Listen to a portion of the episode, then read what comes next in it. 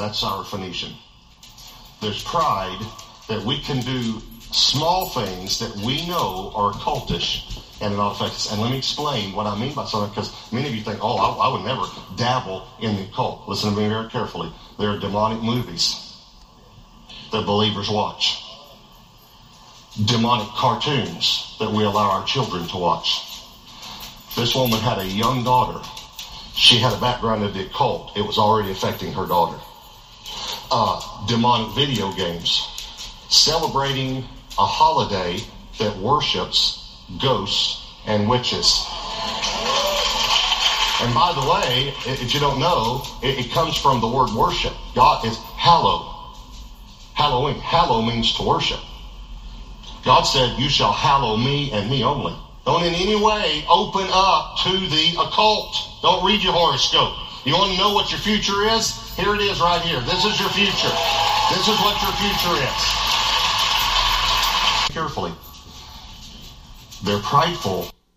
Ok, ahí termina. Puede prender la luz, gloria al Señor. ¿Cuántos entendieron eh, eh, bien o estaba muy alto o, o se entendió bien? Eh, este pastor está explicando, eh, claro, es un estudio eh, eh, completo. Él está estudiando, por ejemplo, ella nació Jezabel. Jezabel era, venía de los finicios. Cuando el rey acá se casa con ella, ella trae la idolatría, trae la creencia. Entonces él dice que hay cristianos que piensan, bueno, que no hay nada de malo que yo mezclarme un día con otras creencias y otras cosas. Entonces lo que hacen es que atraen ciertas cosas que no son, no son buenas, como permitir a nuestros niños ver películas, muchos cristianos ven películas demoníacas, niños con videos demoníacos y sobre todo celebrar un día donde adoramos brujas y calaveras. Gloria al nombre del Señor. Nuestra iglesia siempre he dicho, no es fanática, no es excéntrica, pero simple y sencillamente cree que lo que hizo Cristo en la cruz del Calvario es más grande que sacar un día para adorar brujas y para adorar telarañas y para adorar... Eh. ¿Estará alguien de acuerdo? Todavía hay cristianos aquí que creen que Cristo es más grande que cualquier otra fiesta y cualquier otra cosa. Alabado sea el Señor, aleluya. Entonces, eh, eh, hay otro que tengo ahí que creo que sí que lo lograron preparar. es con el, el reverendo TDJ que está en Texas. Yo lo puse hace como cuatro años en Facebook, pero tiene que ver con el tema porque hoy vamos a seguir bajo el tema. Creo que va a ser la tercera parte, los pastores que Dios llama al ministerio, o los pastores son llamados al ministerio. Gloria al nombre del Señor. Y estamos hablando del profeta Jeremías de cómo él sufría, de cómo él luchaba, de cómo él batallaba, porque simple y sencilla, bájamelo un poquitito los monitores, poquito, gracias, gracias, usted es un fenómeno, gloria al Señor. Eh, eh, él le predicaba al pueblo, el pueblo lo rechazaba, el pueblo le tiraba, eh, por eso es que a Jeremías se le llamaba el, el, el, profeta llorón, porque decía como Jeremías oraba y, y lloraba, gloria al nombre del Señor, porque él clamaba a Dios. El problema es que el mensaje de Jeremías es como dice Eclesiastés capítulo 12, las palabras dadas por un sabio y por un pastor son como clavos aguijoneantes. Muchas veces venimos a la iglesia y, Dios da mensajes por el Espíritu Santo que, que no nos agradan, no nos gustan, pero sin embargo muchas veces la medicina que da un doctor no es la que nos gusta, pero es la que nos cubra. Y así es la palabra del Señor. Dios es un Dios de amor, Dios es un Dios bueno, Dios no quiere herir, Dios no quiere lastimar, el pastor tampoco. Pero hay momentos que tenemos que ser claros en dónde estamos parados. Y los días que estamos viviendo son tiempos difíciles y hay que predicarle la verdad del Evangelio a las personas. Amén. Si cualquier persona quiere perderse, eso es cosa, es cosa de ellos, pero nosotros tendremos la responsabilidad de predicar el Evangelio. Y el profeta Jeremías continuamente era perseguido y, muchas veces, eh, él, como dijimos en el mensaje anterior, hasta se sintió tan deprimido y tan decepcionado y tan caído que dijo, hasta maldigo el día en, que, en que yo nací. No, porque eh, eh, hay veces que, aunque el mensaje suena, usted diría, pastor, pero usted está trayendo un mensaje que es más bien como para una reunión de pastores, una reunión de líderes. Y sí, yo he traído mensajes, eh, reuniones de pastores y, pastor, y de líderes donde por ejemplo traje uno que lo quiero volver a repetir aquí que se llama las cicatrices de un líder, todos los problemas y las luchas que pasan los líderes que la iglesia no se entera. Pero después estaba pensando que eh, si nada más le traemos este tipo de mensajes a los pastores, a los líderes, ellos se van a fortalecer, van a ser bendecidos, pero el resto de la iglesia no va a conocer cuál es la situación por la que pasan estos hombres, entonces no van a agradecer los hombres que tienen al frente. Entonces Jeremías era un hombre que había sido llamado por Dios Y era un hombre que tenía un compromiso con Dios, era un hombre que Dios se le revelaba, pero fue un hombre que pasó dificultades bien terribles. Entonces la razón por la que quiero pasar este video es porque muchas veces las personas hacen la imagen que es la que yo nunca he querido proyectar en la iglesia, de que los pastores son superhéroes, de que los pastores todo le cae del cielo, que los pastores no se enferman, que los pastores no tienen problemas, que los pastores no tienen dificultades, y muchas veces los pastores pasan por cosas peores que la suya. Lo que pasa es que los pastores, al tener un llamado de Dios, se agarran de la cota de justicia, como decimos nosotros, y dicen, Señor, de alguna manera tú me vas a ayudar, de alguna manera tú me vas a sacar de aquí. Y entonces repito, hace como unos cuatro años pasé este pedacito de video y para seguir el mensaje de ahí que va, voy a empezar en Jeremías 20:11, que fue donde terminamos el mensaje anterior, seguimos con lo que dice eh, el obispo TDJ.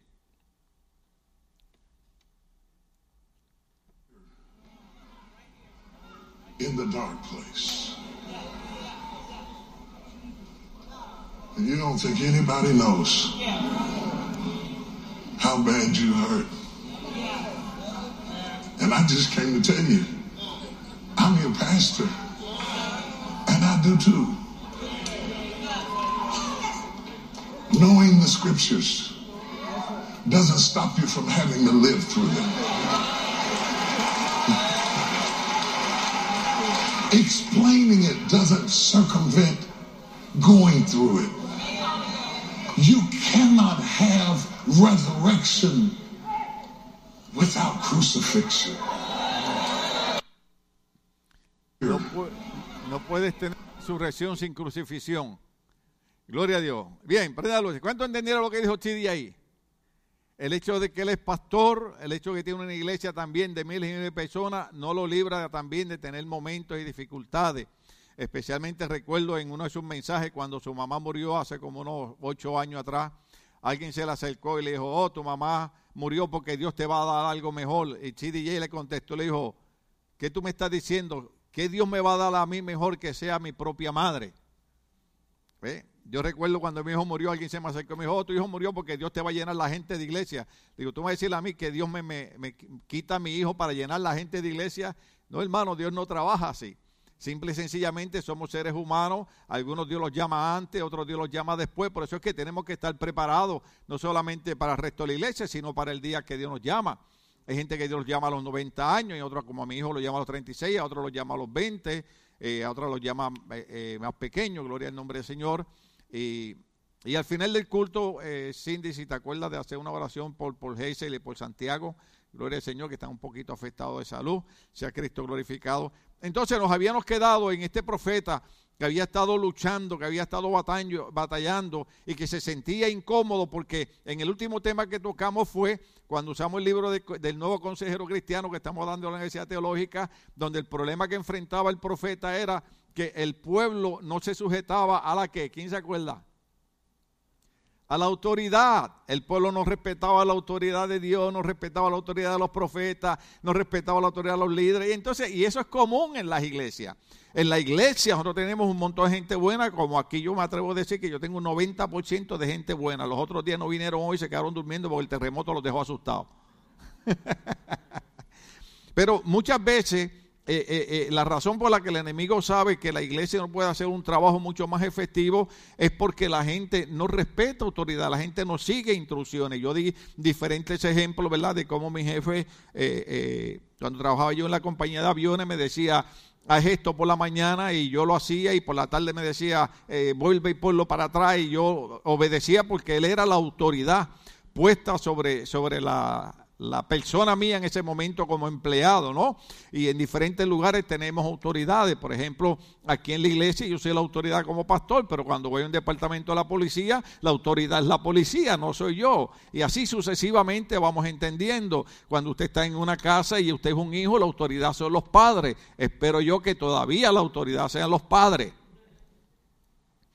¿Verdad? Porque como los tiempos cambian, y hay lugares, ¿verdad?, donde eh, mandan los niños de 4 y 5 años. Yo todavía ya casado y todo, yo recuerdo que mi mamá me decía, con todo lo casado y lo hijo que tú tienes, tú me falta respeto, te viro la cara de un bofetón. Y yo le decía, eso es violencia en contra de un niño. Y dice que me metan presa, pero te dejo enderezado o virado, una de dos. Entonces, uno de los problemas que estamos teniendo, hermano, es que nosotros como pueblo cristiano eh, eh, respondemos mucho a nuestras emociones, respondemos mucho a nuestra manera humana de vivir por falta de consagrar nuestra vida al Señor por falta de leer la Biblia. Y yo les elogio siempre cuando yo los veo a ustedes aquí en los cultos. Por eso tenemos cultos de oración los miércoles y estudio los jóvenes. Tenemos cultos los viernes donde cada líder le está predicando, desarrollándose. Tenemos cultos los domingos por la mañana. Porque algunas personas trabajan domingo, otros trabajan viernes y los que no pueden llegar un día, pues pueden llegar, pueden llegar otros. Pero, pero cuando nosotros abandonamos nuestra relación con Dios, cuando nosotros abandonamos nuestra relación con el estudio de la palabra, Jesucristo dijo en el Evangelio según San Juan, escudriñad las escrituras porque ellas dan testimonio de mí y en ellas hallaré la vida eterna. Es imposible, es imposible. De hecho, déjeme decirle algo, durante esta pandemia, eh, eh, vamos, vamos a cerrarlo en 15 meses, una de las cosas que más sorprendió, y se lo preguntaron a, al reverendo eh, Jeffrey en una, en, una entrevista en la radio que qué él opinaba que iba a pasar durante eh, esta pandemia y él dijo, bueno, vamos a ver muchos divorcios. Y dijeron, pero usted es un pastor, ¿cómo está mencionando eso? Y dice, sí, porque el problema es que ahora la gente va a tener que estar junta durante muchos meses. Y entonces cuando estamos juntos durante muchos meses, empezamos a conocernos como somos. Usted se casa, se levanta, se va para el trabajo, llega por la tarde, y cómo tuvo el trabajo y todo, Y, esas conversaciones simples, pero cuando usted tiene que estar con el esposo y con la esposa dos meses, tres meses, cuatro meses, y usted empieza a ver cosas que usted no había visto cuando se casó, dijo, pero si esta no es la misma que yo vi con el traje blanco de largo en la ceremonia aquella tan bonita. ¿Ve? Entonces, ¿qué es lo que pasa? Que eso era una oportunidad que mucha gente no entendió para entender que, por ejemplo, la pandemia no fue lo que creó problemas eh, eh, en, la, en, la, en las relaciones matrimoniales, sino que la pandemia lo que hizo fue revelar problemas que ya existían que la gente no quería prestarle atención. Y muchas veces a nivel de iglesia es igual, muchas veces nosotros pensamos que tenemos problemas con la iglesia, que tenemos problemas con el pastor, que tenemos problemas con los líderes, y no es eso, simple y sencillamente lo que pasa es que cuando comenzamos a buscar a Dios y acercarnos a Dios, comienza a revelarse ciertos problemas que hay en nuestras vidas que nosotros durante mucho tiempo hemos estado acusando a otras personas de nuestros problemas. ¿Cuántos recuerdan el libro de Génesis? ¿Cuántos recuerdan cuando Dios le pregunta a, Adán dónde está metido y qué, qué fue lo que pasó? ¿Qué hizo Adán? ¿Alguien recuerda lo que hizo Adán? Él se escondió y acusó a su esposa.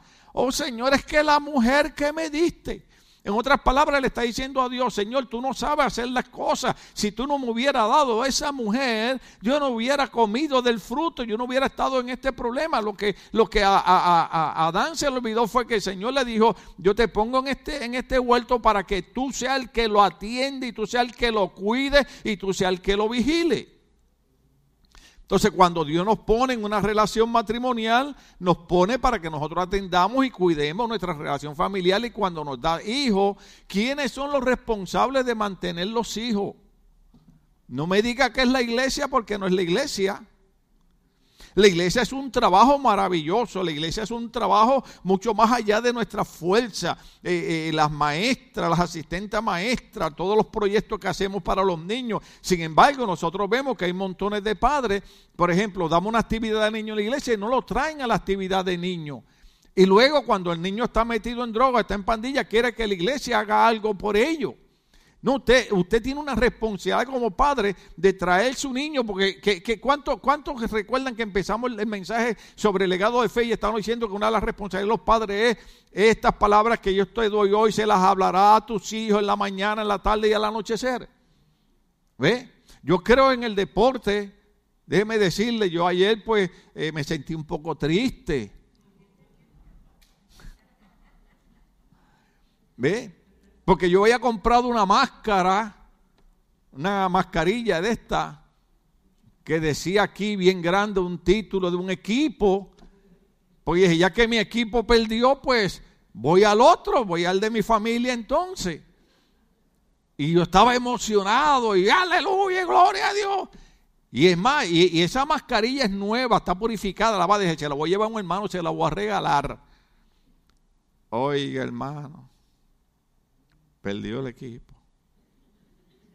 Señor, levanto oración por aquellos que hoy sienten su alma triste, pero no dependemos de los equipos de pelota, dependemos de lo que hizo Cristo por nosotros en la cruz del Calvario.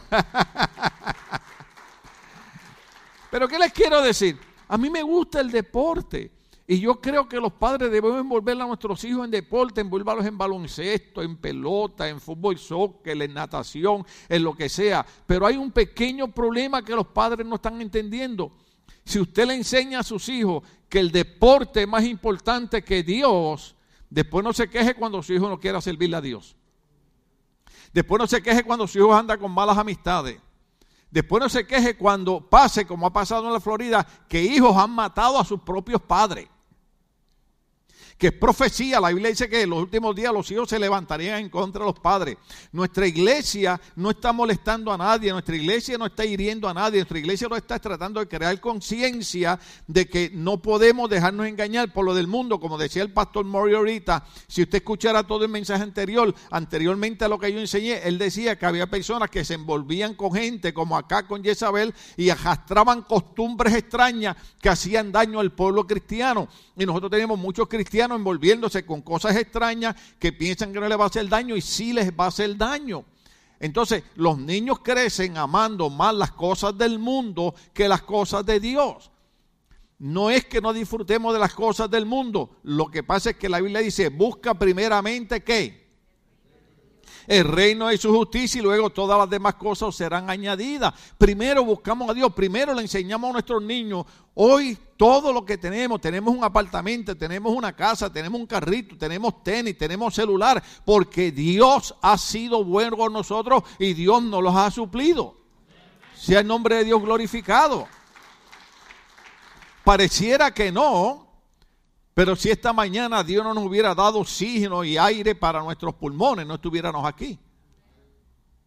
Yo creo que cada vez que venimos a la iglesia debemos entrar por esas puertas, como dice el Salmo 100, alabando al Señor y dando gracias al Señor, entrar por, los puertas, por, los atrios de la casa del Señor con alegría, diciendo, Señor, gracias, porque en medio de los problemas y las dificultades, tú me has dado fuerza para yo seguir adelante. Es verdad que estoy cojeando, es verdad que me duele aquí, es verdad que me duele allá, pero todavía estoy en pie y tengo promesa de que tú vas a hacer algo con mi vida.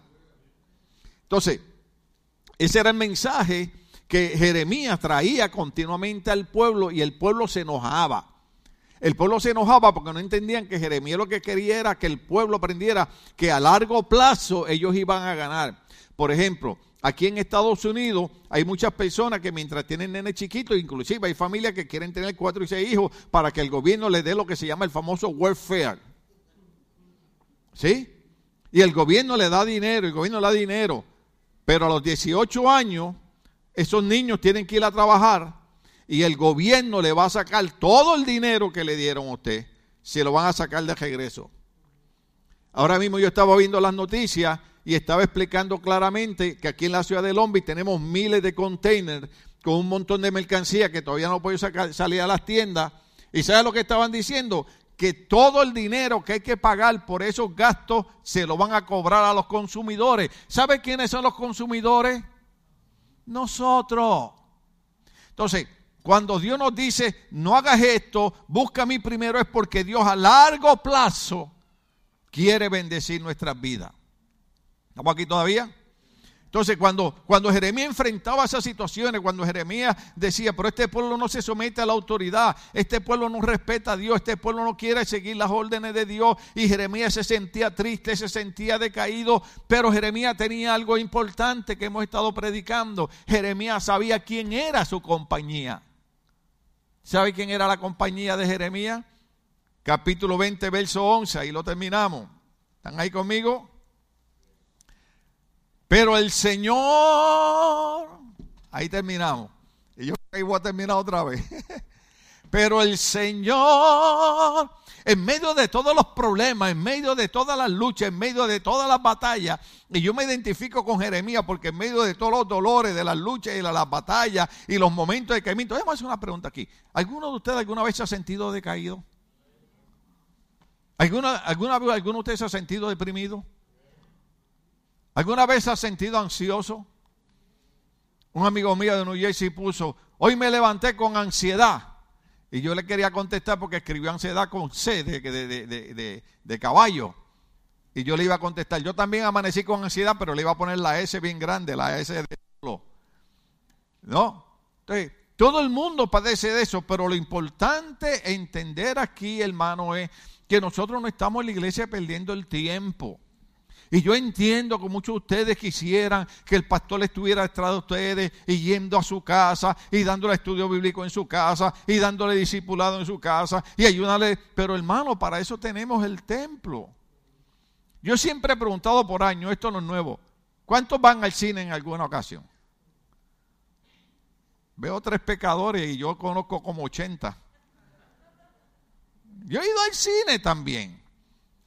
El problema es qué tipo de película uno va a ir a ver. Pero ¿cuántos saben dónde queda el cine? ¿Cuántos saben dónde queda su trabajo? Entonces, ¿cuántos saben dónde queda la iglesia? ¿Ve? Ahora usted tiene una emergencia, yo puedo ir a su casa, orar por usted y preparar una comidita de todas maneras, ¿verdad? Alabado sea el Señor.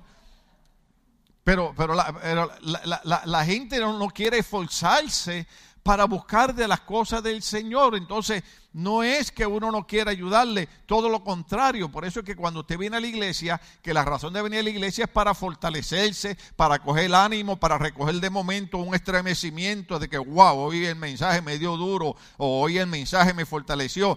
La, la, la idea es levantarlo, fortalecerlo, sea el nombre de Dios glorificado. Entonces una de las cosas importantes que hay que entender, que aunque pasamos por lucha, que aunque pasamos por batallas, que aunque pasamos por dificultades, Jeremías decía, ¿están ahí conmigo todavía?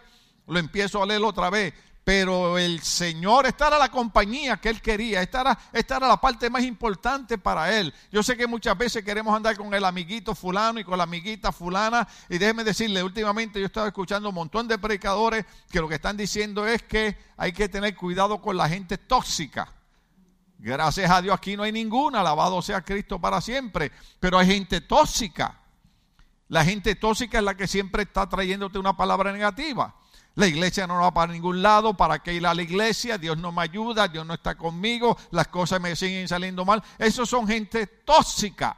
Pero cuando tú escuchas a Jeremías, Jeremías no es una persona tóxica, porque Jeremías está diciendo, es verdad que me he sentido triste, es verdad que me he sentido deprimido, es verdad que me he sentido enojado con el pueblo, pero yo quiero que el pueblo sepa que la compañía mía es el Señor. Pero el Señor está conmigo como un guerrero poderoso. Diga conmigo guerrero poderoso. El Señor está conmigo como guerrero poderoso. Por eso los que me persiguen caerán y no podrán prevalecer, fracasarán y quedarán avergonzados. Eterna será su deshonra, sea el nombre de Dios glorificado. Esa era la compañía que tenía eh, eh, eh, Jeremías. Ahora, para Jeremías era importante entender que la compañía más importante era Dios, porque la mayoría de los líderes cristianos, una de las cosas que enfrentan, y cuando yo hablé de la cicatriz de un líder, hablé de la, soledad que experimentó el apóstol Pablo. Algunos de ustedes se tienen que acordar cuando Pablo dijo, eh, eh, en los momentos de mis pruebas todos me abandonaron, me dejaron solo, nadie estuvo conmigo. Entonces, una de las cosas que hay que eh, eh, recordarles es que no solamente Jeremías se sintió solo, pero tuvo que recurrir a que entendiera que Dios era su compañía. Ahora, cuando nosotros vamos a Proverbios capítulo 16, verso 31, vamos a encontrar diferentes categorías de personas que a veces se sienten solos. Porque Jeremías se sintió solo porque el pueblo no lo apoyaba, el pueblo no lo respaldaba, el pueblo no estaba con él. Y entonces él tuvo que entender, reconocer, pero mi compañía es el Señor. Pero hay momentos que nosotros no podemos tapar el cielo con la mano y hay momentos que sentimos soledad, hay momentos que sentimos tristeza. Entonces, ¿qué ocurre aquí? Aquí bien, bien sencillo. Hay gente que de momento se sienten sola y las primeras personas, gracias a Dios aquí no hay ninguna, que se sienten solas son la gente mayores, por no decir la gente vieja. Déjame decir la verdad, déjame decir la verdad. ¿Cuántos de ustedes cuando eran jóvenes, fuertes y brincaban y saltaban y para aquí y para allá y tenían carro y tenían dinero y tenían paris en su casa, tenían montones de amigos? ¿Cuántos de ustedes ahora ya después de los 60 años hasta ni su propia familia quiere hablar mucho usted? Ya hay abuelos, ya hay abuelos. Eh, eh, eh, los, tiempos, los tiempos han cambiado. en mis tiempos mi abuelita era como mi mamá. De hecho me pegaba igual que mi mamá.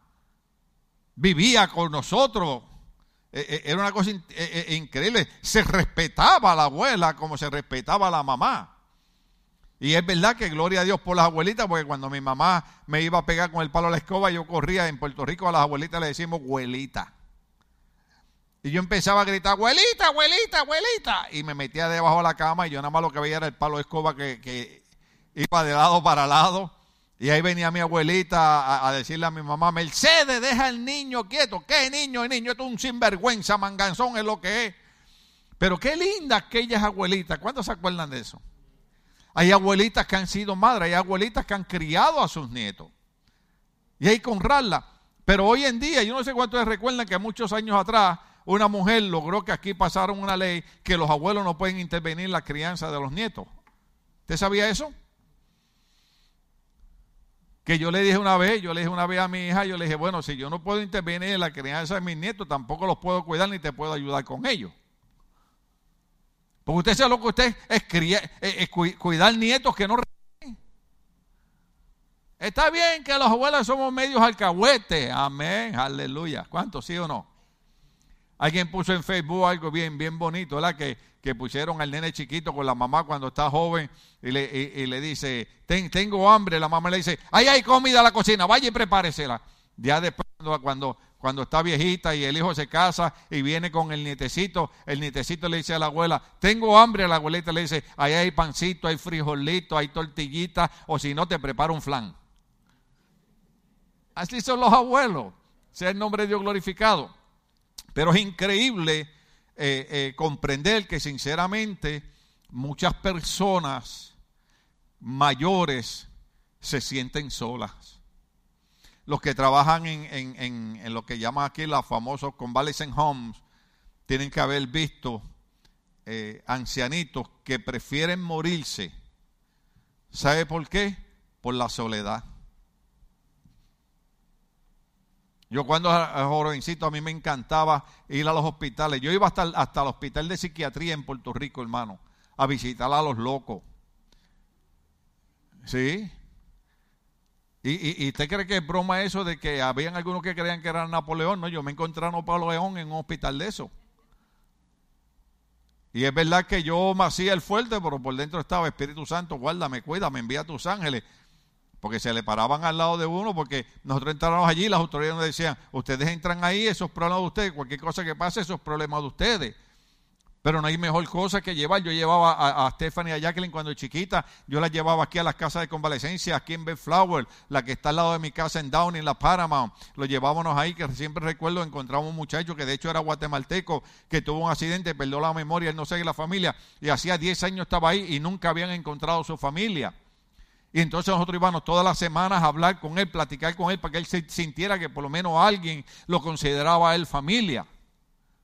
Pero usted sabe, usted sabe, nadie levante la mano, usted sabe que hay veces usted tiene su propia familia y vive en soledad. Porque su propia familia ni siquiera lo, lo, visita, su propia familia ni siquiera se interesa por usted. Ahora durante la pandemia yo estuve llamando a mucha gente mayor ¿Sabe por qué? Porque una de las cosas que dijeron en el Departamento de Salud Mental era que llamaran la gente mayores de edad, la gente que vivía sola, que era la gente que más iba a estar afectada con este problema del COVID. Yo hubo uno de ellos que yo tenía que casi todos los días. Yo había uno de ellos que me, que me, llamaba, me dejaba mensajes y tenía que estar a veces dos horas con en el teléfono. Explicarle que todo iba a estar bien. Ahora lo llamo y me dice, me dice, chico, gracias. Gracias porque en aquellos días yo pensé, yo me voy a volver loco. Me dice, más de cuatro veces pensé en quitarme la vida. Porque la soledad. Y muchos hombres, como Jeremías, experimentaron la soledad y por eso era que él tiene que agarrar el ánimo y recordar que Dios sigue siendo nuestra compañía. Me visite mi familia o no me visite mi familia, Dios sigue siendo mi compañía. Entonces, en Proverbios capítulo 16, verso 31, si están ahí conmigo, gloria al nombre del Señor. Proverbios capítulo 16, verso 31, ya los muchachos lo, tienen ahí de seguro, alabado sea el Señor. A mí me gusta buscarlo acá por, por si acaso. Dice de esta manera, las canas son una honrosa corona que sostienen el camino de la justicia. Las canas. ¿Y, de qué habla cana? Cuando usted, cuando usted oye cana, ¿en qué usted piensa? Usted piensa en sabiduría, usted piensa ya en varios años, usted, usted piensa en haber entrado, en haber entrado en, en edad. Y yo puse una notita aquí, la gente mayor, mientras más vive, más solo se sienten, debido a que la mayoría de sus seres queridos van muriendo, incluyendo amigos. Déjeme decirle algo, ayer yo leía en, Facebook, alguien, yo soy de un barrio que se llama la playa de Ponce, es verdad que no es el mejor barrio del mundo, pero para mí es mejor que Beverly Hills. Y ahora se murió otra señora amiga de nosotros y, durante este mes han muerto un montón de gente. Y los otros días yo le dije a mi esposa, me he quedado sin amigos. Porque todos mis amigos de infancia, naturalmente, ya no tienen 10 ni 12 años. Algunos de ellos tienen 65, otros tienen 70. Y casi todos ellos han muerto. Si yo viajo a Puerto Rico y pregunto por fulano, se murió, y fulano se murió, y fulano se murió, y fulano se murió. Los otros días pusieron, pusieron la noticia de Judith, ¿te acuerdas? Que no debemos decir que le decían Judith la gordita, porque, pero usted sabe cómo nosotros somos en los barrios. ¿Cuántos son así en su barrio? Usted allá en su barrio, sea en México, en Guatemala, en El Salvador, Honduras, en Nicaragua, tiene que haber tenido un amor, un, amor, un, amigo que le tenía un sobrenombre. Amén. En Guatemala, olvídese que eso es, eso es horrible. Hasta las viejitas le ponen sobrenombre a uno. El gringo va y le pregunta a la viejita, señora, ¿es verdad que aquí poner sobrenombre a la gente? Y la viejita le dijo, ¿y quién le dijo eso a usted, cara de candado? Y siguió caminando. ¿Ve? Y, y, usted no tiene idea de cuánto sentimiento a mí me dio cuando yo vi murió nuestra amiga Judy, que le conocía en la gordita. Porque Judy se crió conmigo desde los tres añitos. Ese es lo que usted crecer. Entonces, ¿qué ocurre? Que cuando vamos entrando en años, nuestros amigos van muriendo. Y aquellos amigos de confianza que teníamos ya no están. Porque en las iglesias a veces es un problema uno tener amigos de confianza. ¿Cuántos estamos aquí? Aquí, eh, eh, eh, en las iglesias a veces hay que tener cuidado porque a veces uno cree que todo el mundo ama a Cristo como, como lo ama uno y no es así. No todo, ama, todo, no todo el mundo ama a Cristo como uno lo ama. ¿Sigo con el tema o lo corto? Entonces, una de las partes importantes que hay que entender que, que no, era, no era solamente Jeremías, sino que algo que nosotros tenemos que entender es la, la gente mayor. Por ejemplo, Hoy, esta mañana, estábamos hablando con nuestro hermano Santiago, que tiene cuánto, 91 años ya o 95. Él tiene 91 años, ¿sabe? El señor mayor que viene aquí, que es puertorriqueño, que su mente está más clara que la de nosotros y tiene una fuerza tremenda, nos llamó para pedirnos la oración, que había estado un poquito enfermo. Y él conoce a mi papá desde antes de yo pensar nacer, hermano, conoce toda mi familia. Y a él le encanta, a él le encanta venir aquí, sea el nombre de Dios glorificado. Pero una de las cosas que yo le he dicho a los líderes aquí es, cuando ese, perdona la presión Santiago, cuando ese viejito vengo aquí, trátamelo con respeto y trátemelo con amor. ¿Por qué usted cree que a él le gusta venir a esta iglesia? Todo el mundo lo trata bien.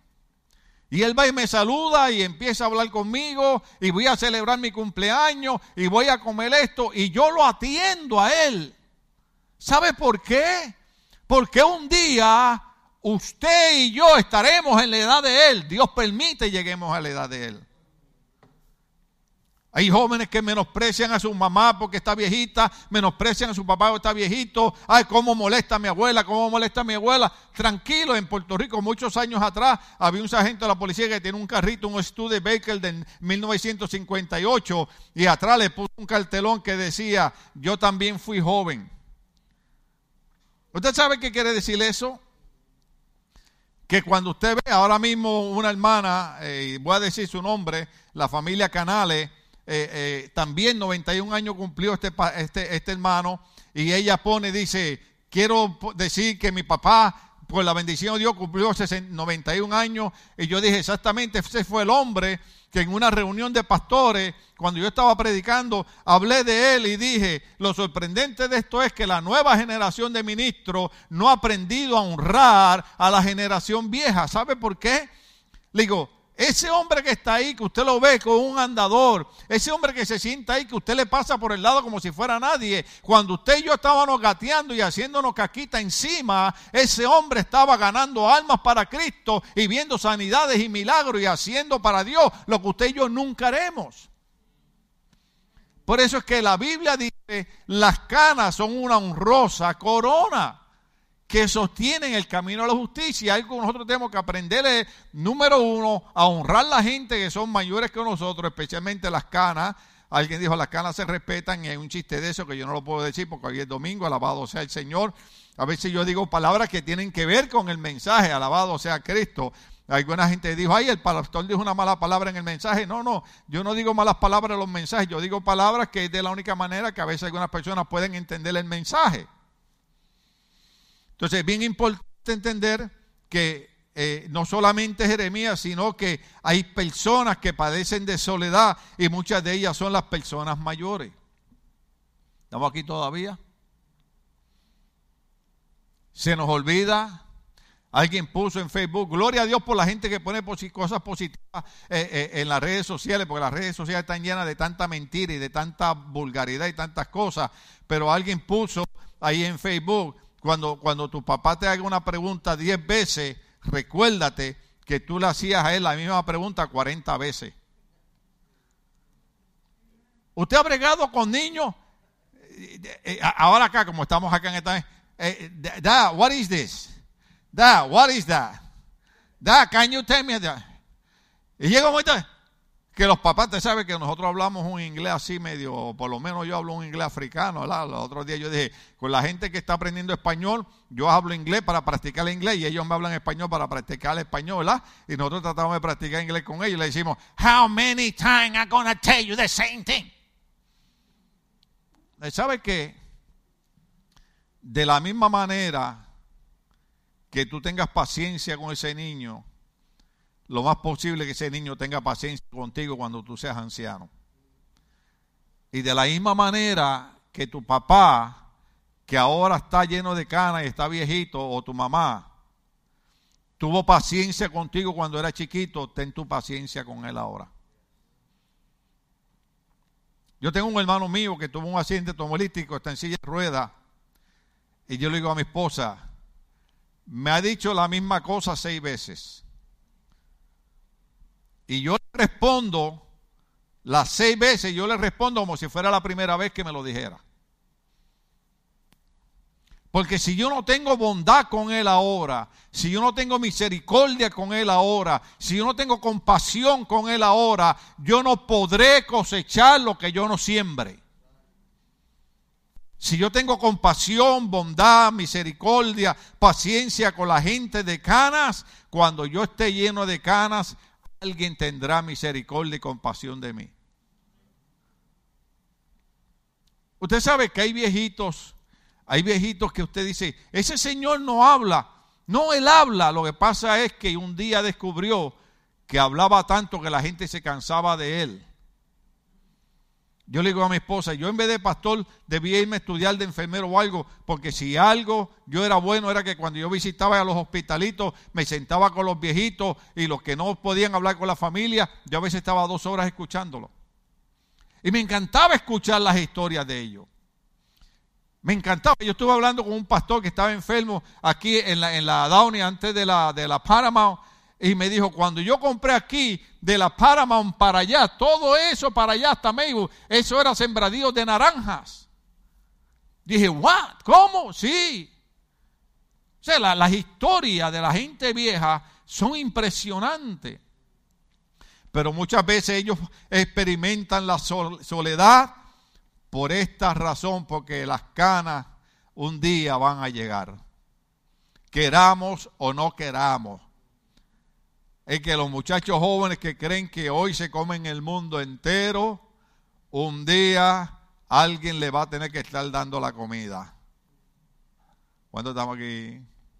Bien, saltemos esto. Otra de las personas que experimentan soledad son la gente que están pasando por una enfermedad. La gente que está pasando por una enfermedad experimenta soledad. Eclesiastés capítulo 12. ¿Están ahí conmigo?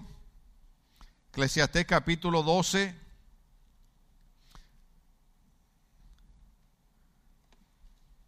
¿Están ahí? Mire, mire, mire, mire cómo dice Eclesiastés capítulo 12, verso 1. Acuérdate. ¿Hay jóvenes aquí todavía? Escucha bien lo que dice el sabio. Se le atribuye a Salomón, ¿no? Eh, en un momento de tristeza, en un momento de, depresión, se le atribuye que él escribió este libro de lamentaciones. Y él dice, acuérdate de tu creador en los días de tu juventud. Un hombre sabio hablando, diciéndole a los jóvenes, porque usted sabe que los jóvenes ahora quieren vivir la vida loca. Usted sabe que los jóvenes lo menos que quieren es venir a una iglesia porque los jóvenes piensan que la sabiduría de Dios y los consejos de Dios son prohibiciones. No, la sabiduría de Dios y los consejos de Dios no son prohibiciones. La sabiduría y los consejos de Dios es para que tú vivas una larga vida lleno de bendición. Cada vez usted me dice, usted está cansado, pastor, ¿cuánto va a decir eso? Yo di mi vida a Cristo a los 18 años. O mejor dicho, a los 18 años me, me dediqué al Señor de todo corazón. Hoy tengo que decir la verdad, yo sé que me veo eh, guapo, joven. El, miércoles pasado estaba en una reunión aquí en la Downey y un pastor me había llamado, me senté al lado de él. Le digo, pastor, usted me llamó, ¿para qué me llamó? Y me mira así, medio raro, ¿eh? Me dijo, ¿y quién es usted? Le digo, soy el pastor Tim Mejía. Me dije, no, tú no eres el pastor Tim Mejía. Le digo, sí, es que tengo la máscara. Eh, sí. Pero no, tú te ves mucho más joven. Oiga, me hizo el día. Yo dije, no importa para lo que me llamó, le voy a decir que sí. ¿Ve? Pero yo la verdad es que el mes que viene, el mes de la gente bonita, cumplo. ¿Hay alguien más bonito aquí también? Yo cumplo, oiga bien, para que no entiendan mucha gente, 67 years old. ¿Usted sabe lo que es eso? 67 años. Yo, mire, yo lo digo y no lo creo. Y yo me miro en el espejo y digo, no puede ser, tú no, tú no puedes tener esa edad. Mira qué cosa linda, papá. Eh, a veces uno le da esas locuras. ¿Cuánto le han dado esas locuras? Yo me amigo, usted no se ha mirado en el espejo y, pone el perfil así y levanta las cejas así. ¿Ah? Hay hermanas que se ponen como, como 40 colores de, sombra a ver cuál mejor. ¿Ah? Y hay algunas que han tenido que llegar al punto que se han quitado tantas las cejas que han tenido que tatuárselas porque se quedaron sin cejas. Sea el nombre de Dios glorificado. ¿Pero qué quiere decir esto? Oiga bien, oiga bien, para, para los que lo han hecho, sea el nombre de Dios glorificado, sino para los jóvenes, el sabio dijo, acuérdate, acuérdate, toma en cuenta que sea parte de tu vida el Creador en los días de tu juventud. No cuando tengas 50 o 60 años venir a buscar a Dios. Amén. Si nunca has servido a Dios, sí, venga hasta los 90. Pero si tú eres un joven, la Biblia dice, acuérdate de tu Creador en los días de tu juventud, antes que lleguen los días Ay, papá, ¿sabe cuáles son los días malos? Los días que ya tú pasas de 50 y el doctor te dice tienes artritis. ¿Ah? O tú pasas de los 60 y el doctor te dice esa cosa rara que había en tu cuerpo se llama cáncer. O tú pasas y yo estaba leyendo un artículo, no, perdón, estaba viendo un artículo ayer en Latinoamérica, un documentario eh, que estaba diciendo que entre toda la gente que se lastima de la espalda, eh, eh, estaba viendo un programa de operaciones de, de spinal cord, Cindy, ¿cómo fue que tú me dijiste que se llama en español? La médula espinal. Sí, porque un día me preguntaron que cómo se llamaba spinal cord en español y yo dije cordón umbilical. Por eso ahora mejor pregunto para estar. Imagínense el cordón umbilical acá atrás, hermano. Eh, la médula espinal. Entonces, está probado, oiga bien, que 57%, 57% de las personas que tienen problemas con la espalda son hispanos. Y de los gringos, de los blanquitos, 3%. ¿Sabe lo que significa eso? Que los que trabajamos en esta nación somos nosotros los hispanos. Eso es todo.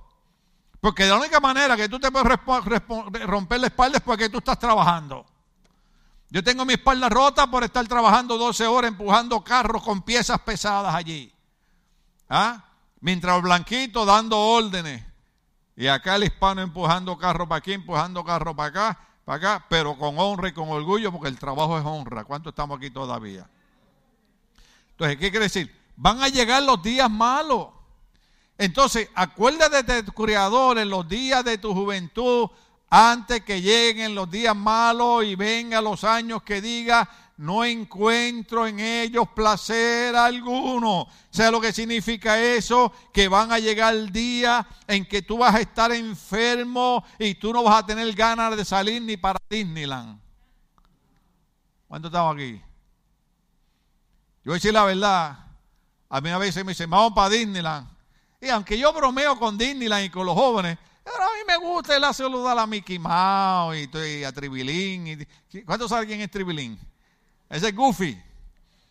el pato Donald. Y, me gusta saludarle y todas esas cosas. Pero ahora, yo digo, meterme yo a hacer una fila de dos horas. ¿Cuántos estamos aquí? ¿Cuántos han ido a Disneyland?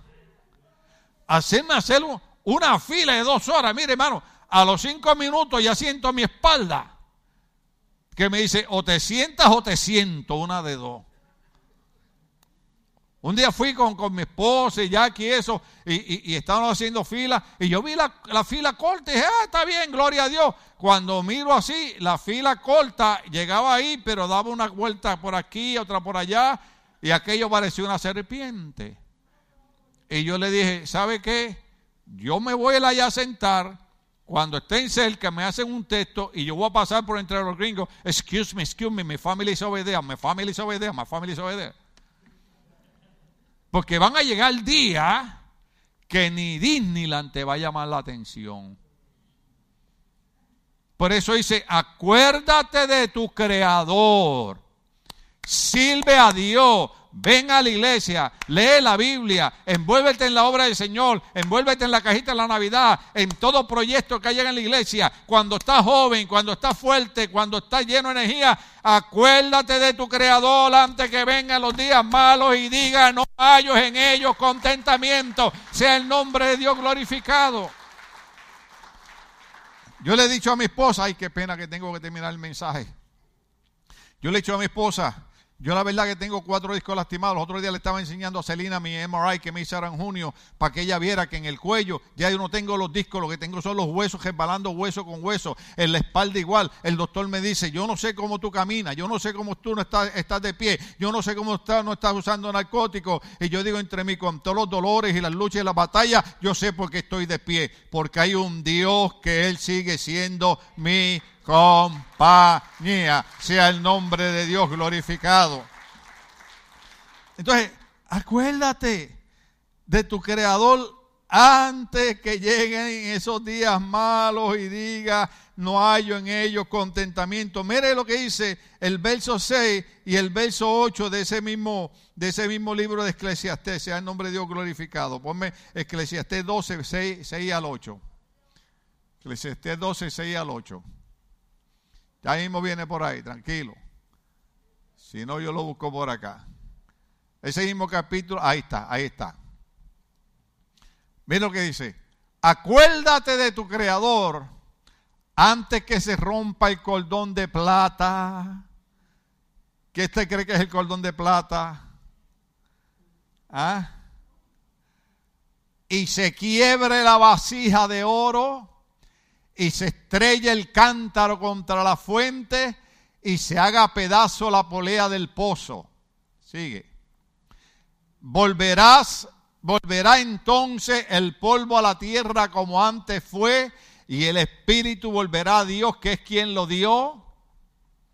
Lo más absurdo del absurdo, todo es absurdo, ha dicho el maestro. Reina Valera dice, vanidad de vanidades, todo es vanidad. Estamos cuando jóvenes que nos creemos, oh, I got the iPod 13. Dije una mala palabra. Y todo el mundo me miró como, le, oye, what's up, what's up, be, eh, be careful, you gonna say? Bola de montonero, ¿ah? ¿Ah? Y, y, y, sí, y, y, y, nos vestimos y, y, nos perfumamos y nos creemos mejor que el otro un día, un día, ¿sabe qué? Dame, dámele para atrás el verso 6 otra vez. Qué pena que tenga que terminar, me faltaba un verso más.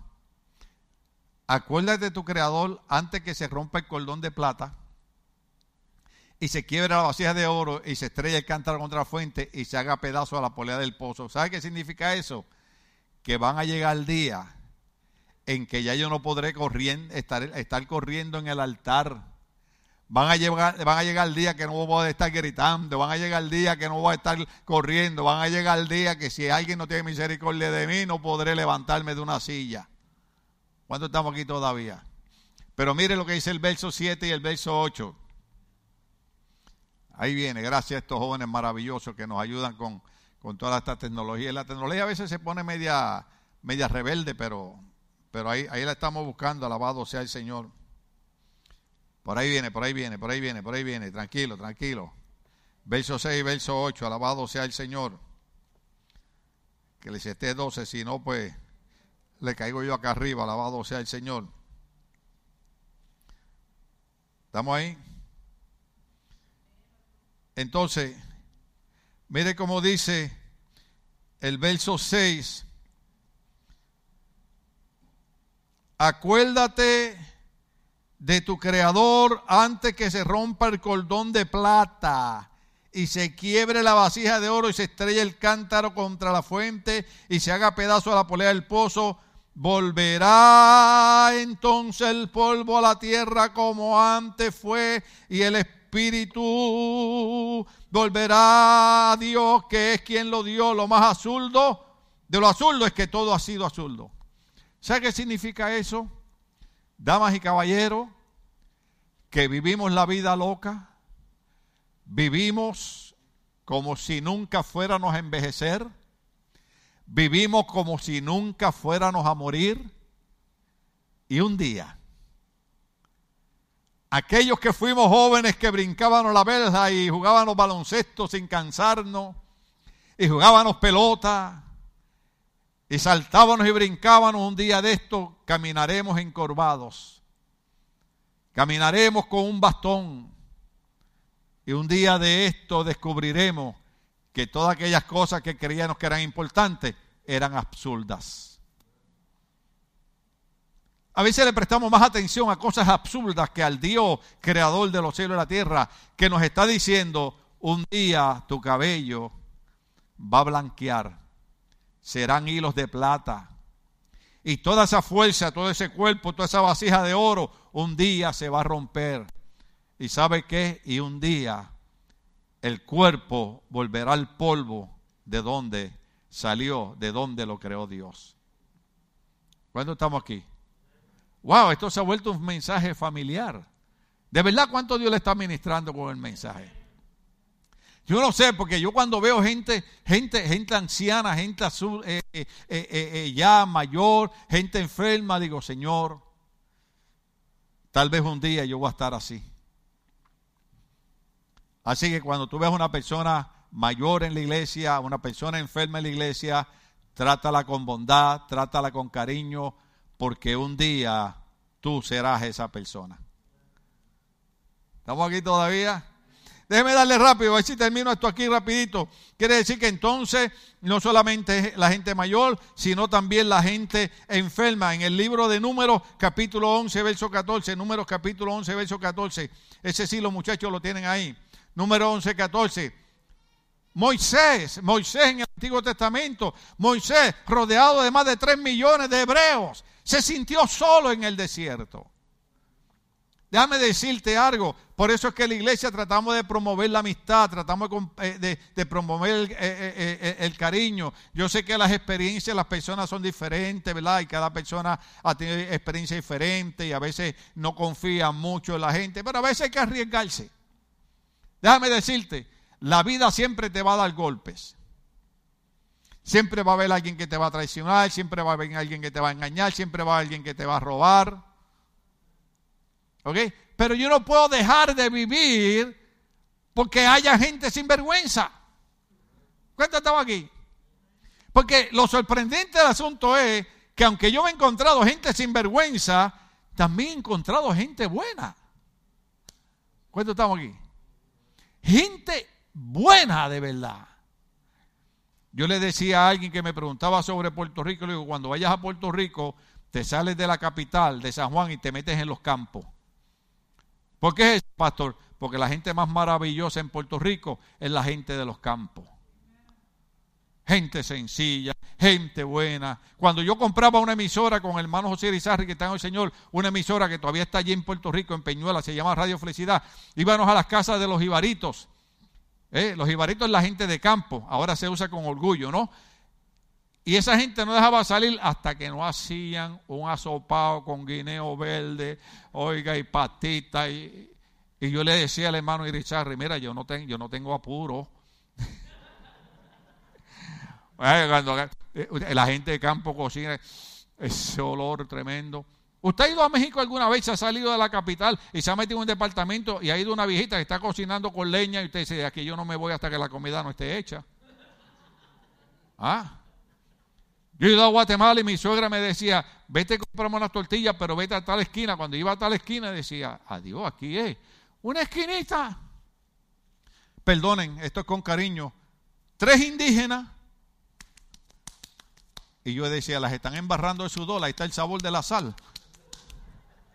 Oiga, las mejores tortillas del mundo.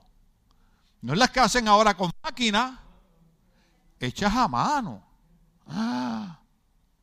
En El Salvador me metí la puerta del diablo para que el diablo sepa que quien manda es Cristo, alabado sea Dios. Y me metí para atrás. Y ahí estaban aquellas mujeres en unos hornos de piedra torteando y el curtido. Y yo dije, aquí está la gloria de Dios sea el nombre de Dios glorificado. A pesar de que hay gente que son malas, hay gente que nos ha hecho daño, estoy peleando contra el tiempo, pero yo quiero que usted entienda que a pesar de que hay gente que te ha hecho daño, a pesar de que hay gente que me ha hecho daño, todavía queda gente buena. ¿Se acuerda cuando Dios le dijo a Elías que Elías dijo, solo yo he quedado? El Señor le dijo, no, no, no, Elías, tengo todavía siete mil hombres que no han doblado la rodilla, los baales. Y yo quiero decirle a la iglesia que aunque ha habido gente mala, todavía hay miles y miles de cristianos que son gente buena, que podemos todavía caminar con ellos, que podemos confiar en ellos, que podemos compartir con ellos, sea el nombre de Dios glorificado. Pero, pero él se sintió solo, mire, eh, eh, en el libro de números, eh, eh, eh, Moisés dice, yo solo, diga conmigo solo, yo solo no puedo con todo este pueblo. Es una carga demasiado pesada para mí. Se sentía solo a pesar de que estaba rodeado de tanta gente. El, profeta, el, rey David también se sintió solo. Sintió la soledad de la traición, de la traición de su propio hijo Absalón cuando trató de quitarle el reinado. Pero también cuando pecó con Besabé, se sintió solo. Pero aquí terminamos. Salmo 25, 16 18. Salmo 25, 16 28. Este es David cuando se siente solo. Vuelve a mí tu rostro y tenme compasión, pues me encuentro, me encuentro solo. Déjeme decirle algo. Eh, búsquelo en internet. Esta semana una nena de 14 años se quitó la vida porque se sentía sola. 14 años se quitó la vida porque se sentía sola. Hubiera entonizado por, por medio de Envy Logos esta, esta, iglesia hubiera escuchado que no había necesidad de quitarse la vida porque a los 14 años Dios era su compañía y que hubieron hombres que se sintieron solos, pero entendieron que había un Dios al cual podían clamar. David cuando pecó se sintió solo, pero dijo, vuelve a mí tu rostro y tenme compasión, pues me encuentro solo y afligido. Dale el siguiente verso. Crecen las angustias de mi corazón, líbrame de mis tribulaciones. Verso 18. Fíjate en mi aflicción y en mis penurias y borra todos mis pecados en su soledad, él sabía que podía clamar a Dios y Dios tendría misericordia de él. Termino entonces con, con, Jeremías cuando se sentía solo. Jeremías en Lamentaciones capítulo 3, 1 y el 2. Jeremías 3, 1 y 2, vaya ahí conmigo. Jeremías 3, 1 y 2. Alabado sea el Señor. Ya están ahí. Qué rápido son ustedes. Jeremías 3, 1 al 2, dice, yo soy aquel que ha sufrido la aflicción bajo la vara de su ira. Verso 2.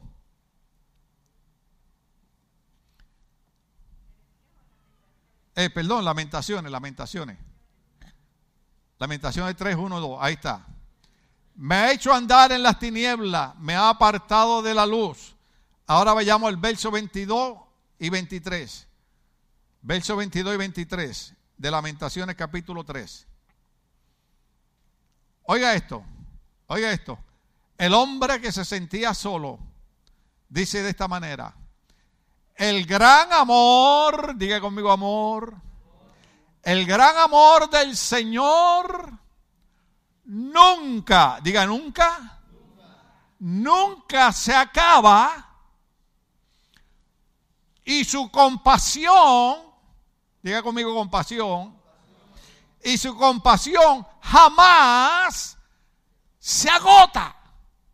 Oh, aleluya, yo no sé usted, a mí me emociona que el día que yo me siento solo, el día que yo siento que he fallado con Dios, el día que yo siento que ahora sí Dios me corta el cuello, puedo venir como, como, como Jeremías en lamentaciones y recordar que el gran amor del Señor nunca se acaba y su compasión jamás se agota.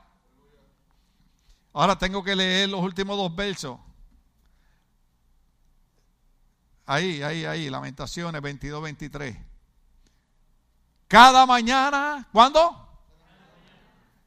No los domingos solamente. Cada mañana. Y yo les he dicho a ustedes un montón de veces que yo me acuesto tarde, ya cuando son las 2 y 5 de la mañana, de la madrugada, miro a y digo, Señor, nuevas son cada mañana. Cada mañana, oiga bien, oiga bien, oiga bien, oiga bien.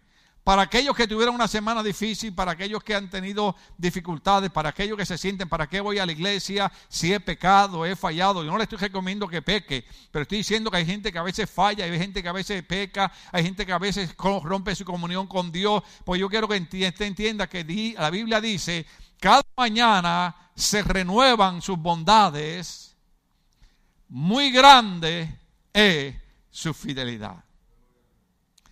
Cada mañana cada mañana cuando yo despierto y Dios me mira, me ve como un bebé recién nacido. Cada mañana, Jeremías en Lamentaciones, cuando se sentía solo, decía, no solamente Dios es mi compañero, sino que cada mañana se renuevan sus bondades. Muy grande es su fidelidad. ¿A cuánto Dios le ministró hoy? Estamos de pie, querida iglesia.